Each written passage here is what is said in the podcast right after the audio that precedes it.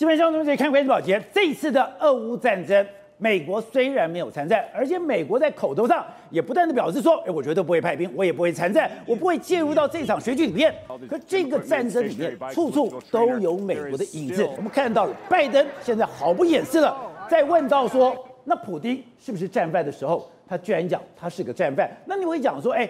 今天拜登常常讲错话啊，他那些是一个临时接受访问，能够算数吗？不是哦，我们看到了白宫发言人总是一个正式的发言，他非常清楚讲，拜登这个是他的心里话，而且未来由美国国务院来负责对普丁可能犯下的战争罪进行调查，而且他刚开始扣了普丁这样的一个帽子之后，你会发现一个新的发展开始了，就算本来已经本来是趋于劣势的乌克兰。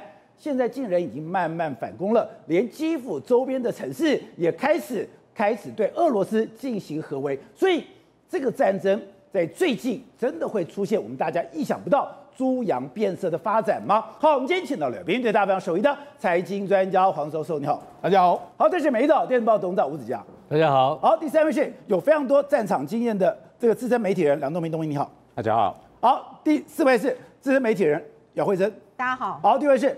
时事评论员李正浩，大家好。好，第六是台湾国际法学的副院长李廷辉，大家好。好，so 刚刚讲到的，嗯，拜登本来在这个过程里面一直想着我不要介入，我本来想着我跨关窗跨位修他，就没有想到，哎，他现在直接点名说普丁是个战犯，而且当拜登讲完这句话了以后。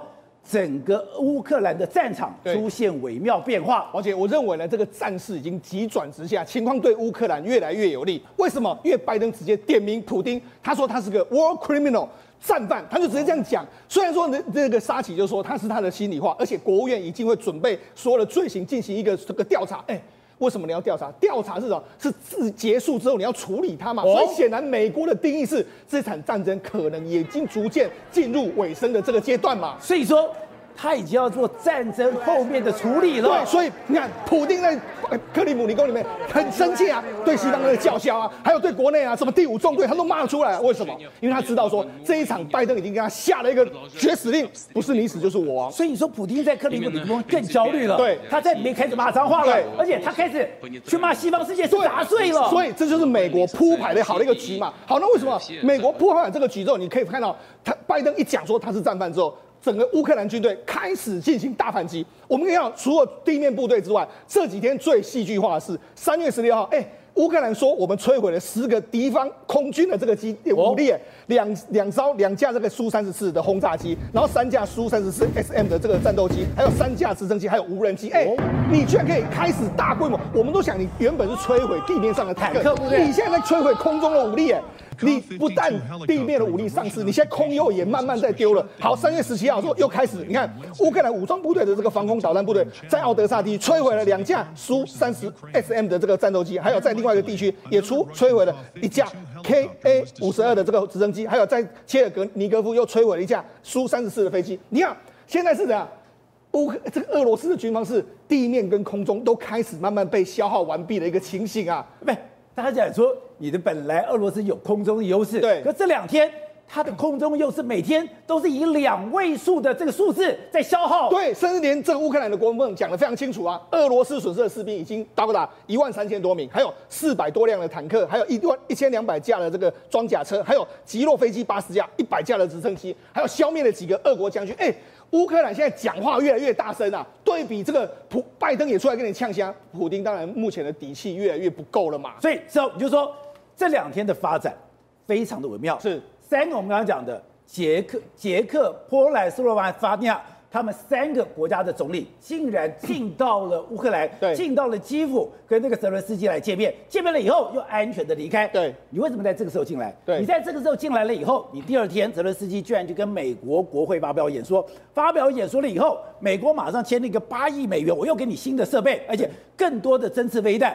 接下来，拜登就扣。普丁，你是战犯。对，也就是说，这其实是反攻的号角，打给你听嘛。我们刚才讲到空中武力被炮轰，对不对？在马利坡这个地方，你看他们进去马利坡，哎，马利坡是我们说他已经围困很久了。就在坦克车进去之后，这是一辆坦克车，他那边城市里面绕来绕去，他根本要躲到哪里去？因为他知道他被锁定。哦，没多久之后，他马上这个坦克车就被炮轰，炮轰之后，你看马上就被炮轰啊！被炮轰之后，你看后来还有人跑出来，因为那几个这个被炮轰的这个这个士兵就跑出来。对，你知道事实上他们现在一，你只要到市区里面落单的时候，你绝对会变成是乌克兰，不论是无人机或是防空部队，或是这样的，或是单兵部队的一个炮火的这个攻击目标。所以说。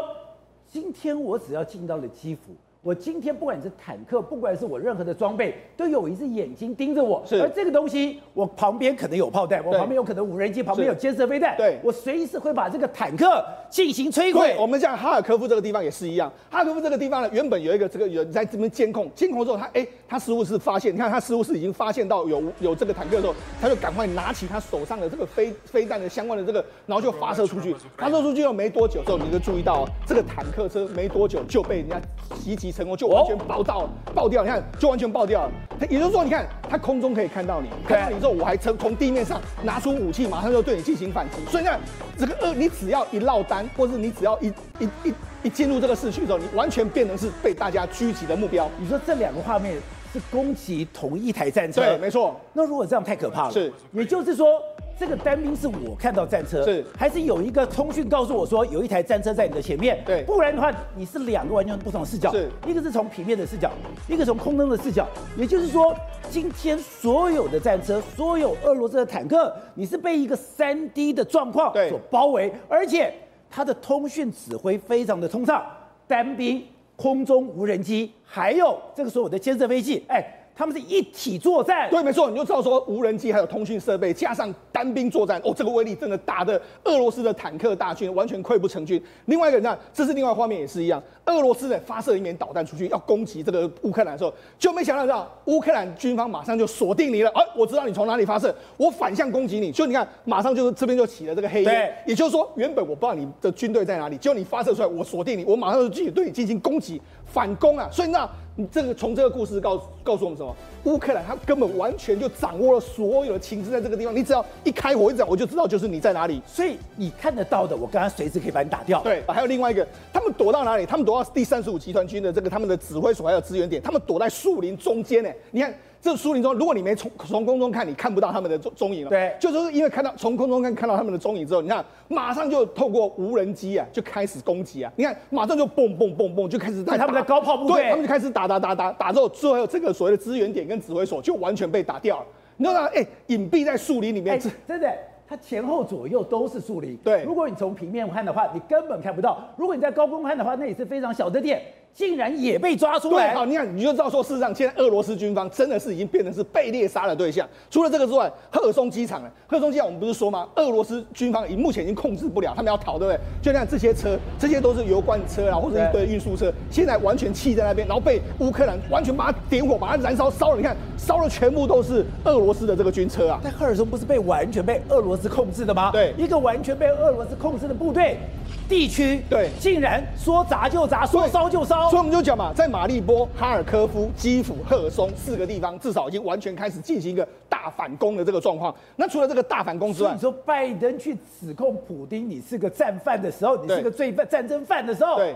这些攻击就开始了。对，好，那除了这个之外，我们我们之前讲了，南部有个非常重要，叫奥德萨。奥德萨是这个俄罗斯军方一直想拿下来的。他们原本从尼古拉耶夫打进去，打不进去，就后来最近被他听到发现到说，哎，他们好像用两栖部队，很多人都说，你看很多他们的船只开始在这边准备要集结，对，好像要攻入这个奥德萨，但是因为气候条件恶劣，放弃了。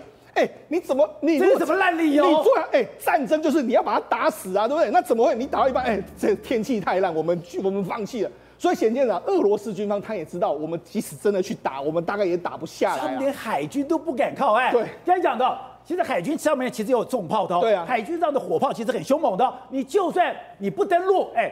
你狂轰滥炸也会造成很大压力呀、啊。是啊，哎，但是问题我们之前不是讲到吗？他们有一艘船也是被打沉嘛，所以他们现在很害怕靠近这个地方。所以你知道，哎，他们好像所有的，你看陆军的优势不在，空军现在开始被打，连海军你最具有战优势，你都不敢靠近奥德萨。那告诉你什么？你接下来有可能会有进展吗？不可能会有进展嘛。而且你知道，现在整个奥德萨居民呢，他们还等船后的弹你。你看他们现在呢，他们原本的一些主建筑建筑物的这个所谓文化建筑，怕被怕被打毁。对，他们用沙。包把它堆起来，防止它，甚至他们歌剧外面都还用这个沙包把它堆起来，因为他怕说，哎，你们炮火的时候打到我们的古迹，哎，他们现在已经开始在在在意这些事情了。那甚至工事都做好了，那甚至他们在这个海滩上面还建了非常多的这个所谓工事，在这个地方还有海滩上面布雷。原本说乌南拿下控制海岸线之后往北走会师北普基辅，现在完全是没有办法的一件事。好，再来就是什么？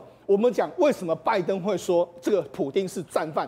因为这几天来说，越来越多的消息收出来，就是说你普丁根本是滥杀无辜，而且你滥杀儿童。为什么这样？你看是这是在马利波的地方，这这个地方是个歌剧院。这歌剧院来说的话，因为我们知道和炮火无情，所以他们在地面上写的这几个字，这几个字是孩子，哦、就说这里面住了很多孩子，你千万不要打。那这里面来说的话，你看这是原本室内的这个画面，室内画面大概约莫有一千多个到两千多个平米，而且里面很多都是小孩子。就没想到周三的时候，在乌克兰的这个国会议员就说：“你明明知道这样，结果你还去轰炸，轰炸他之后，他说现在呢已经不知道里面到底是怎样一个情形，到底有多少人死亡也不知道，甚至他这个这件事也非常离非常离谱。所以有一个人开着车，开了车之后，后来他遇到什么？他遇到了坦克车，他想说：啊，那我投降，我双手投降，举起来投降，就把双手举起来投降。照理说。”平民，你不能够滥滥杀无辜，就没多久之后，他没马上就被枪杀，然后被枪杀之后，马上被枪杀，对，就倒地，枪杀就死了。他死了之后，结果没想到他车上还有一名他的女老婆跟他的儿童，后来也被拖走，完全不知道他的踪影。这些都是你滥杀平民老百姓，甚至是滥杀无辜的这个罪证。所以这个战争一面在进行，但是今天普丁犯了战争罪、种族灭绝罪、滥杀平民这些。都已经被收证了，对，甚至还有这样十三，他们一直去领面包，领面包的地方的话也被攻击，攻击的时候导致非常多人的受伤。哎，这些你滥杀平民来说的话，基本上跟恐怖的分子的话说是没有两样的这个行为。所以你们看到他们的这那个泽连斯基对，在今天在美国国会演讲的时候，哎，他居然就是有一个非常完整的影片，是他们怎么样？他说这就是一个谋杀，对，他怎么样去伤害乌克兰的一般人民？没错，实际上还除了这个之外，你可以看到他们还炮轰一些。不应该炮轰的地方，像你看哈尔科夫被这被击中，这被击中的时候，如果人家后事后去看来说的话，这根本就是一间学校。哎，你干嘛连学校都在打？另外一个，你看这个哈尔科夫，你还打什么？你打市场，哎，市场人命很多的时候，你也打这个市场。那另外一个这个大楼，办公室的大楼，你也来来炮轰。那甚至你看这个画面，这画面是过去的这个哈哈尔科夫，他们很多城市里面过去是这样。那现在变成是这样，他们就很多很多的照片都让你看了觉得非常非常的心，非常的心疼，甚至连马利波被炮轰之后，整个城市完全是断垣残壁。那告诉你什么？告诉你整个俄罗斯真的已经杀红眼，他根本不管青红皂白，平民军人他滥杀无辜的这个情形。好，这样我刚刚讲的是，现在拜登有最新的说法是，他根本已经把普丁的作为给定掉了，就是你犯了一个战争罪行，你是一个战犯。好，那你既然点了这样的名字，就代表我接下来会对你追究吗？而为什么在这个时刻，因为这个战局已经有反转了。刚刚讲到的，现在俄罗斯你的人员、你的装备、你的坦克，一个个都被消耗掉。但是在另外一方面，美国给了更多的军援，给了更多的装备，甚至拜登在签的那个八亿多的资助的时候，他讲我们会提供乌克兰。非常完整的装备。现在俄罗斯跟乌克兰两边对比是非常非常强烈的。俄罗斯现在真的是兵疲马困呐，而乌克兰后面美国爸爸不断的给武器。最新最好，所有战术战法武器全部都往乌克兰输血啊，不断被灌顶，不断对，不断被灌顶，而且呢，乌克兰呃俄罗斯现在已经惨到什么程度？他的卡车的装甲要用木头来去装甲，坦克的装甲要用沙袋沙包来当装甲，这个东西让人家觉得真的是太凄惨了，这么残破的。对，为什么看到这么多的打开 卡车哦，以及看上面全部用木头，它干嘛防汽油弹？因为汽油弹不是会丢卡车吗？对然后烧到那个木头就烧了，他就可以把绳子砍断，让木头把它掉下来。所以这个东西一来这个防防防这个机枪，二来防汽油弹，这等于是他们必须要这。就地取材，这个完全看不出一个强国的态势，这个根本像丐帮嘛！这看看起来像是十八世纪在打仗的时候拿木材嘛。你美军出去，你有看过美军的木材在前面吗？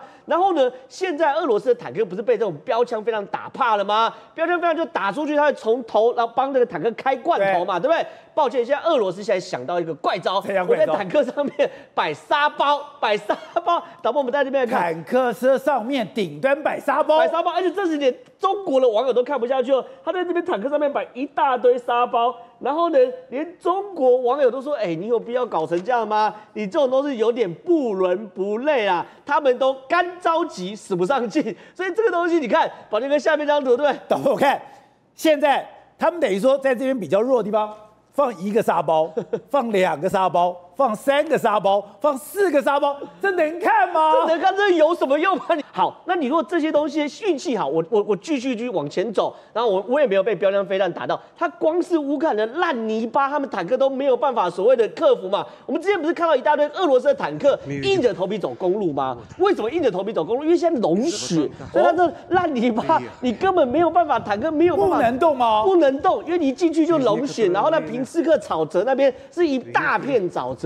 所以所有的坦克全部都卡在这边，你看每一个轮带全部都卡在里面，你根本没办法。之前就讲，美国说你二月十六号你就会发动攻击，因为在二月十六号之后开始会冰融，整个地方本来会从坚冰的状态变成了泥那个融冰的烂泥巴。可是不要想，他按兵不动，他按兵不动，以为不会战争，就他太靠谁了？他觉得乌克兰根本不不堪一击，结果真正进来以后。陷入泥老当中了，因为之前就要打，讲说要打这场战争，要在冬天的时候打。对，冬天的时候打，平斯克沼泽是一片冰原，你坦克是可以大军前进的。你只要一融雪，抱歉，你的坦克你根本连走都不能走嘛。所以一大堆这个坦克呢，全部报废在这边。然后呢，更惨是什么东西呢？普京打到现在已经没有兵了嘛，他就希望车臣啊、白俄罗斯可以给他多一点援助，对不对？就宝杰哥，现在车臣跟白俄罗斯每个都在摆烂。哦，车臣的摆烂。对啊，车臣总统卡德罗夫，哎，他从头到尾，他从以前就自称是普京的尖兵，是普京的步兵，对不对？结果呢，现在呢，普京希望车臣可以出兵嘛，对不对？就这卡德罗夫，哎，很厉害，他竟然呢公布一个照片啊，一个影片啊，说我就在车臣，我我就。在基辅旁边，我只距离基辅二十公里，我马上就要大举入侵。就这个，哎，在中间的就是这个车车臣的总统卡德罗夫嘛。结果呢，哎，公布了这个影片两天之后，静悄悄的，完全没有出兵。所以他在干嘛？他在拍照，他在摆摆拍，他等于是把自己当网红。他嘴巴讲完以后，什么都没有行动。他在糊弄普丁的嘛。我就问，哎，车臣的，哎，我手下第一强将，战争中一出兵，马上被赶。被被干掉，请问这总统敢露出头吗？他当然不敢嘛。所以呢，连克里姆林宫的发言人呢，被问到记者问了，哎，到底车臣有没有出兵？他超气，他说你自己去问车臣，不要问我。好，那车臣部分的白俄罗斯的卢卡申科也在搞这套啊。卢卡申科到现在只有借场地跟摆拍而已。什么叫借场地？反正你俄罗斯要来我这边，哎，路过什么我都 OK。结果呢，卢卡申科到现在也没派兵。卢卡申科更惨是什么？所以大家都弃普丁而去，大家都在糊弄，风向变了。这样变我都在糊弄嘛，因为乌克兰太能打了嘛，我怎么可能真的过去？可是普丁现在很惨的是什么东西？他被拍到日本哦，来我们看哦，日本拍到普丁这样从远东运兵到乌克兰这边，因为有四艘运兵船经过日本的金青海峡。可是宝杰克，如果你看到他这个这个船上面都是坦克，对，然后都是运兵车哦，可是你如果搞到要从远东部队运到乌克兰的话，哎，就表示你前面没有兵的，哎，没了，没有了，打光了，哎，这是几，这是距离四五千公里的运兵路程，你从远东部队运到乌克兰，基本上你前面打打光了嘛。可反过来说，俄罗斯乌克兰为什么我说现在美国一直给他最好武器？因为呢，今天这个泽伦斯基昨天不是在宣布一个 I have a need 吗？就说我需要一个武器，就马上就说要给他弹簧刀无人机队，弹簧刀无人机对俄罗斯的杀伤力比标枪飞弹还大。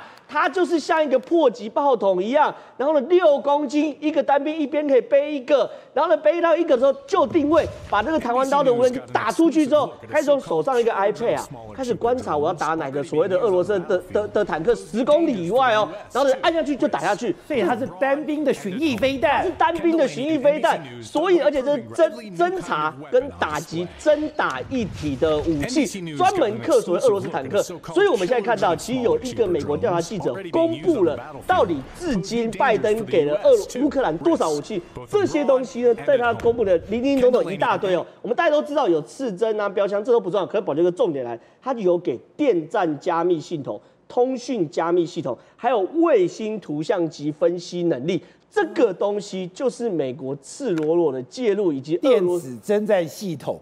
这些都有，都有加密通讯系统，还有爆炸物处理，还有卫星图像分析能力。宝杰哥，我问你，分析能力怎么给？没有得给吗？聚焦的啊，对啊，就是要么就是人去交，要么就是我这个图案是丢回美国分析，然后给乌克兰叫他们按章行事，我叫你干嘛就干嘛嘛。所以这个东西就是呈呈现强烈的落差。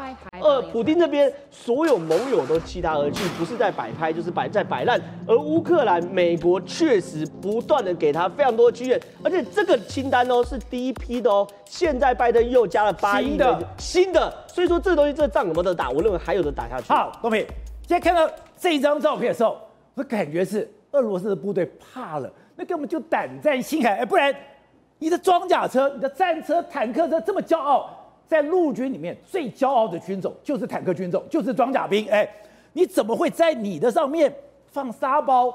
现在俄罗斯真的有怕成这个样子吗？现在当拜登说我现在把你定调成你是罪犯，就是一个号角，就是一个讯号。乌克兰就开始反攻了吗？我听过一个呃，以前在美国军方的人，他分析这个标枪飞弹。对，标枪飞弹里面它是有两个弹头的，两个弹头的。那第一个下来之后，你这个东西，特别是那个那个栏杆，它会引爆第一个，但它第二个还是会下去的。啊，这个标枪飞弹所以非常厉害。对，啊，它可以打你车身，也可以打你上面，所以这个防护是基本上是没有用的，是没有用的，只是说。安个心吧，对，就代表他多怕了。是，他当然怕。到现在为止，他被打掉了多少？这边这个呃，国防部长他讲的这个数字哈，对，乌克兰讲的数字有可能会夸张，但是并不太离谱。对，啊，我这边有一个资料，我觉得是蛮蛮有意思的，是法国一个智库啊，引用一个 Oryx 平台，它统计到三月十一号。这个 Oryx 平台是根据什么统计的？它是根据所有这些战场上的照片来判断到底被打掉多少。对。然后呢，这个当然会低估，因为有些可能没拍到啊。它到三三月十一号，俄罗斯军队损失了一百八十六辆坦克，然后是等于平均每天损失十一辆，然后损失了两百七十一辆装甲车，三百三十六辆运输车辆，十一架飞机，十架直升战斗机，所以。乌克呃，乌克兰的国防部长讲的这个数字其实是可信的，也许有夸张一点，但其实是可信的，也就证明了俄罗斯在这个战场，在这个战争中损失惨重，损失惨重，所以他才要从远东调兵过来。而且你看到刚刚那些画面，你一个坦克进来，有两个视角盯着你，一个平面的视角，一个是空中的视角，还有就是你见任何狂轰滥炸。都有一只眼睛盯着你，就代表这个战场管理完全是被乌克兰应该讲完全被美国控制了。是这个战争，这个战争是乌克兰在扣扳机啊，真正在打的是美国跟北约啊，这个已经是太清楚的事情了。对，而且呢，俄罗斯跟中国在这一方面 AI 这个战争方面，我跟你讲，落后最少三十年以上。那那习近平看了不就吓死了吗？他当然吓死了，他当然吓死了。所以你看到没有？现在这个调查记者做的，我们以前只知道说有刺针飞弹、有标枪飞弹、榴弹发射器、散弹枪，这都还要。就发现刚刚讲到，我连无人机的追踪器，我连破炮的雷达，我刚刚讲到的巡逻艇，我觉得都还好。这些都有加密通讯了，电子侦战设备了，然后呢，爆炸物处理了，还有卫星图像，哎，代表。美国那些卫星公司所造的东西，他们乌克兰是可以马上解读的，是没有完全完全正确，而且这个战争哈，我刚刚讲过，真的就是美国跟北约在打，而且是非常有步骤的。你看他的经济制裁也是一步一步一步，现在还没有完哦，还有还有东西在后面哦。他提供的武器也是一步一步一步一步。对，所以这个普丁是其实真的没有希望了啊！他现在种种的做法。包括这些啊、呃，狂轰滥炸就是垂死的挣扎。布林肯其实已经讲了，已经讲了。他说我们一直在收集这些资料，就是俄罗斯战争罪的资料，包括普丁个人的战争罪跟违反人道罪的资料。是。那拜登讲的这个，他这他是个战犯，这个已经是毫无疑问的，毫无疑问的。但是呢，呃，我认为只是象征的意义。以前美国把那个巴拿马的总统就抓到美国去了。啊，还有那个呃，奈吉瑞，呃，赖比瑞亚那个泰 Taylor，我还采访过他了，他也被抓去了，他现在还是还在关关在监牢里面，也是上海牙法庭啊，你采访过赖比瑞亚那个吃人的总统，吃人肉的总统。我跟你讲啊，他讲话轻声细语，你完全没有办法联想起来，他跟那个些事情联想起来，真的是轻声细语，温柔的很。所以都在你说，本来我们都知道这一场乌俄的战争是普丁跟拜登的战争，可是拜登一直隐身于后，但现在拜登直接点名说普丁你是战犯的时候，就代表什么？代表拜登跟普京两个人正面对决了。是啊，所以说普京昨天也出来开记者会嘛，两个人一起嘛，对不对？华盛顿邮报的头条，当时即时新闻出来是什么东西？第一个告诉你的无人机，他先告诉你无人机，这个最重要。米利到波兰去巡视过、视察过这个基地，对不对？对，在波兰视察基地，那波兰是到底什么基地？我们不知道啊。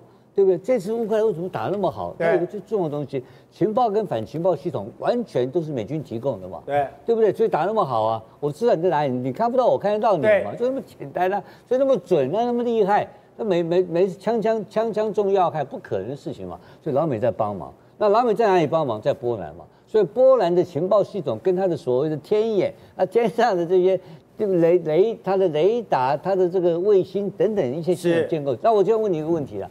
那如果所以你说美国在波兰有个战情室，当然是战情室。那我现在问你很简单的问题啊，如果这个无人机现在美国的无人机突然间丢给乌克兰，乌克兰会操作吗？当然不会，那当然不会，它是攻击式无人机，哎，攻击式无人机打什么东西啊？打坦克啊？对，它可以打坦克啊，什么都可以打。OK，它甚至于可以有，因为因为这个炮阵地它什么都可以打。苏三五啊，它打苏三四啊，我就觉得这个已经是第四代战机，不太容易打了，你知道吧？但是我相信它的无人机打坦克是吃的死死的。所以这个打坦克下去的话，这个这个俄罗斯的损失会非常的惨重。然后你你现在反过来看，前面有有一张图，那看他的军队跟他坦克破破烂烂那个样子，弄了很多什么什么沙包啦，沙包都能顶上。我把我这个东西来，我跟大家稍微补充说明一下，它这个木条是干什么？你知不知道？这个木条，哎，木条干什么？你知道？干嘛？他你以为他是在挡这个挡挡手榴弹啊？不然呢？当然不是嘛，木条干什么的？陷到泥巴堆里面去垫泥巴的，是哦，因为它我们的黑土地都是厚泥巴嘛，所以它每一个车上都带了木条，所以这个装甲车的上面也带了木桶，你看到没有？都是木桶木大木条在后面，对哦，对，你知道吗？所以它这个很重要的那个木条，每一个车上都有。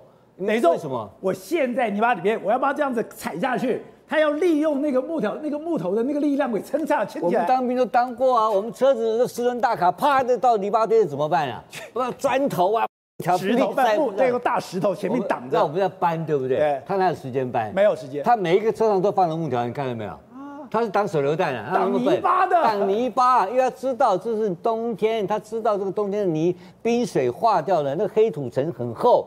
所以每一个车上都有木条，木条就是垫那个垫上面，让车子限住它能够出来的。所以你就知道这个仗打得多烂啊！好惨哎，那代表这个泥巴堆上很惨呢。黑土层呢？拜托，全世界最肥沃的黑土层在乌克兰。对，那个多厚的黑土层啊？那怎么出来啊？那装甲车一部车几十吨呢，根本爬不出来嘛。没错，装甲车超重。所以他们都知道，所以他他的你看十吨大卡要准备是木条，对，装甲车准备是木桶。原木那个插扣啊，整个就下去，啊垫上来，让你让，不然的话根本没有办法，就先让全部掉下来退啊，打个屁呀，对不对？所以俄罗斯人自己知道过了这个天气不对劲了。问题是这个后面更惨啊，如果你没事掉下来对，无人机来了，我靠，怎么搞啊？没错，所以这个打猎，噼里啪啦一下打掉，所以这后面的惨剧来临了。所以我认为说，今天这个拜这个普京出来开会。开开记者会，告诉你说，你这边搞生化武器，他表示什么？老子更狠的要来了，对不对？他一定要跟你耍狠啊，因为这个战场，土地还要耍狠。他当他已他把除了嘴巴耍狠，他还能耍什么东西啊？这个乱七八糟嘛，这个战场已经乱七八糟的情况。然后另外昨天大家昨天我看欧欧洲的评论很有意思啊，哎呀，你这个中国哈一直在骂美国，对不对？你看赵立坚骂美国，杨洁篪骂美国，王毅骂美国，骂了半天。美国人居心可恶，对不对？有没有一句话否认说我提供提供提供提供武器？没有，完全没有否认。到今天拼命吵架，然后中国没有公开否认说我我真的没有提供武器这句话，从来没有讲过。他只有说你用心险恶。对，然后到底有没有提供？没有讲。所以实际上有没有？有。有。所以就干了嘛，这才是核心的。